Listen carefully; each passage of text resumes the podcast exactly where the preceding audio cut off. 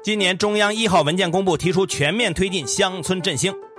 今天起，石家庄、绥化、望奎调整为低风险地区，全国中高风险地区清零。今年高考时间恢复正常，新增四省明确新高考改革规划。财新 Morning Call 唤醒你的资讯早餐。今天是二月二十二号，星期一。各位听友早，我是张红，欢迎收听今天的节目。先来听昨夜今晨的头版大事件。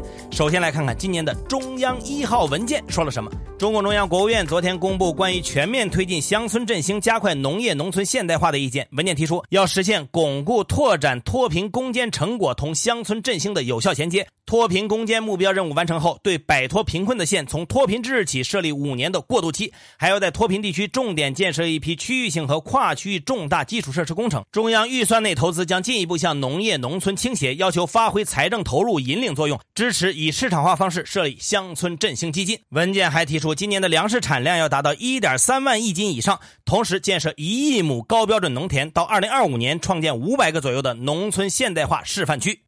随着春节假期的结束呢，高三的孩子们也进入了高考的冲刺阶段。不久前，教育部发文部署今年疫情防控常态化的高考工作，今年的高考将不再推迟，恢复为六月七号到八号进行。教育部还强调，要继续将招生计划增量向中西部地区和考生大省倾斜，并提到按照中央脱贫攻坚的有关部署，贫困县脱贫后仍然可以继续享受专项计划政策。另外，在今年的高考中，新高考改革第三批试点在河北、江苏、湖北、广东等八个省份将。将交上首份答卷。目前，全国新高考改革已经在十四个省份启动，安徽、贵州、黑龙江和河南也在近期披露了新高考改革进程。其实，新高考改革从二零一四年就开始推行，改革的核心就是要打破唯分数论。具体来说，就是考生不再分文理科，而是自由选科，有了更多的选择权。另外，去年开始，强基计划取代了自主招生，两者的不同在于，强基计划中要求考生的高考成绩占比不低于百分之八十五。那你怎么看高考的改革呢？我们有名叫卢浩东的听友就说，每一种新条件的加入都有可能有寻租的空间，造成不公平之处。但是高校还是可以用更多的条件来选择自己喜欢的好学生，让新的教育模式有更多的发展空间。名叫 Fiona 古的听众说，各种录取方式评价标准其实都需要有充分的透明度，解释原因和逻辑，也需要给候选人充分的时间准备和应对。还有名叫一心一意的听友开了个脑洞，他说：“也许随着新增人口的减少，将来高考就不那么难了。”哎，平时爱玩平衡车的朋友们要注意了。上海市场监督管理局最新公布的电动平衡车产品质量监督抽查结果显示，检测的二十批次样品中有近七成是不合格的。一些电动平衡车甚至欠缺涉及人身安全的超速保护、助坡能力等等保护功能。近年来，由电动平衡车引发的安全事故也时有发生。专家提醒，电动平衡车只是一种运动娱乐装备，而不是交通工具，一定不能在机动车道上骑行。另外，再提个醒：两天前，有网民因为在微信群中发布了多条侮辱、诋毁卫国戍边英雄官兵的言论而被举报。昨天，北京警方发布公告称，已经在当天抓获了网民陈某强，并对他依法进行刑事拘留。来关注一下 Facebook 和澳大利亚的官司。近日呢，Facebook 宣布将禁止全球的个人用户和 Facebook 公众号出版方在 Facebook 的平台上发布或者浏览任何属于澳大利亚媒体的新闻内容。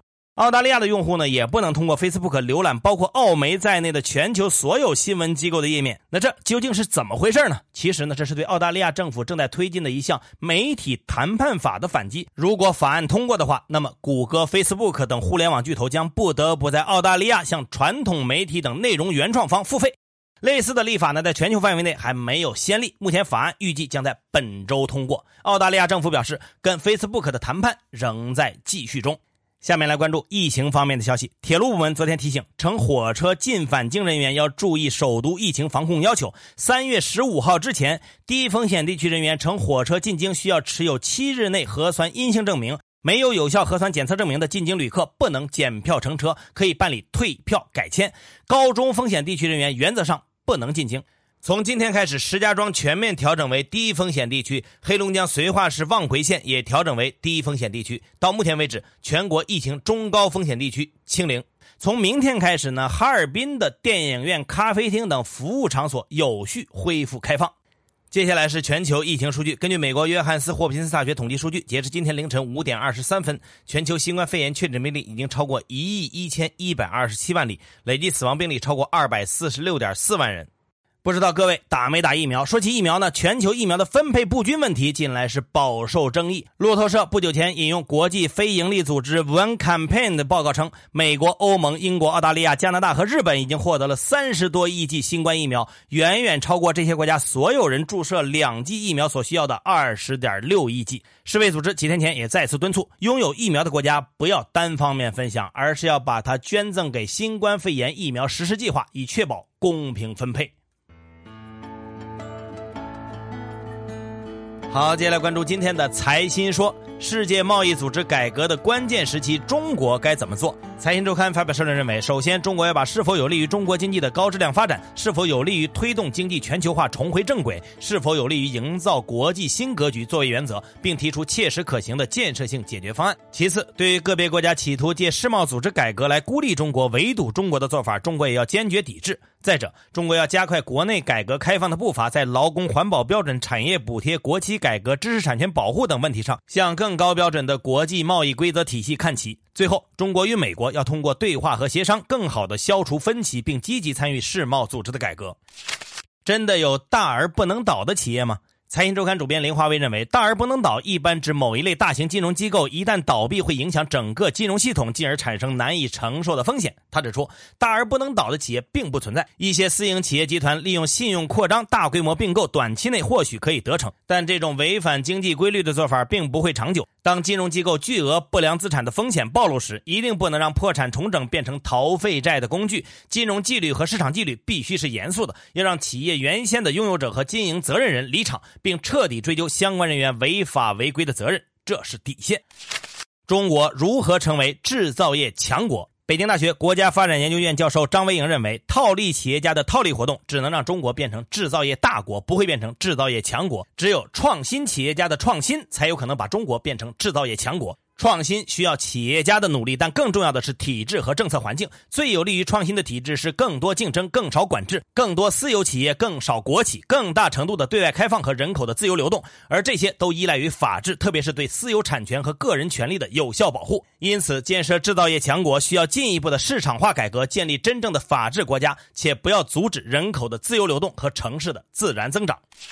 如何改善乡村老人的生存现状？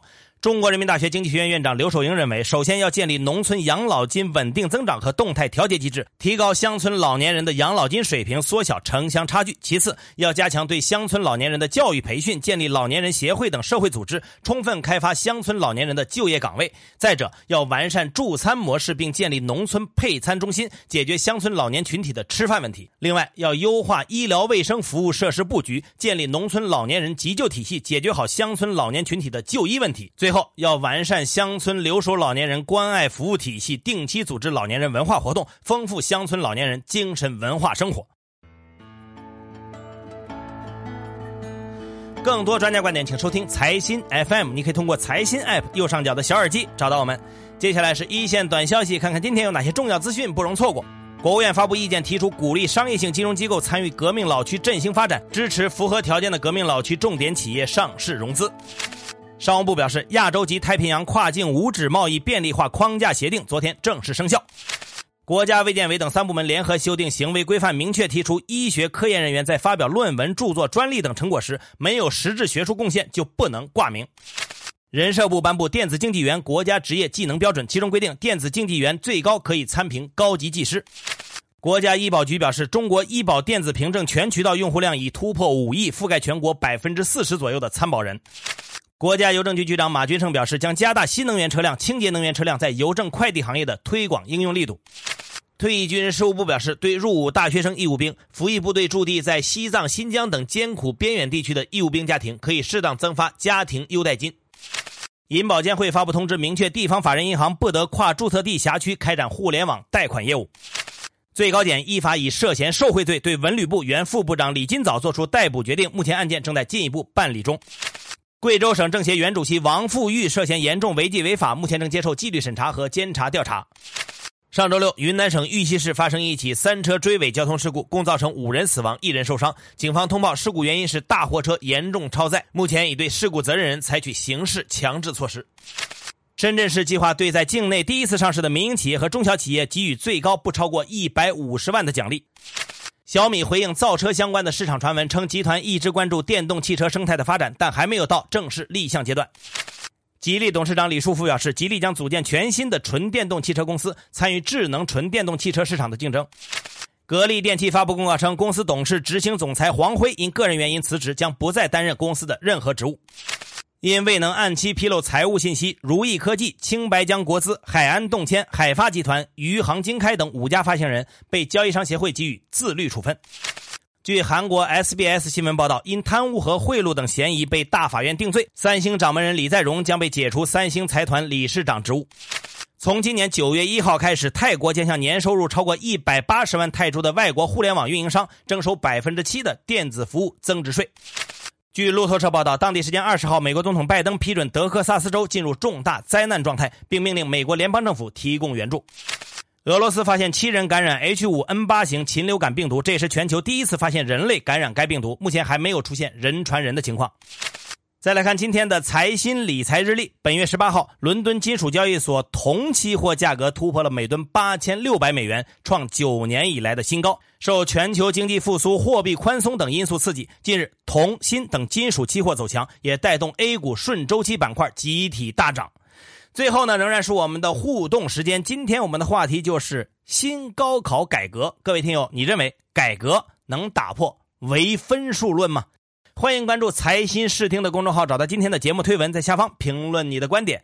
好，以上消息来自于我们财新网，还有新华社。各位安心上班，好好挣钱吧。明天财新 Morning Call 依然准时上线，唤醒你的资讯早餐。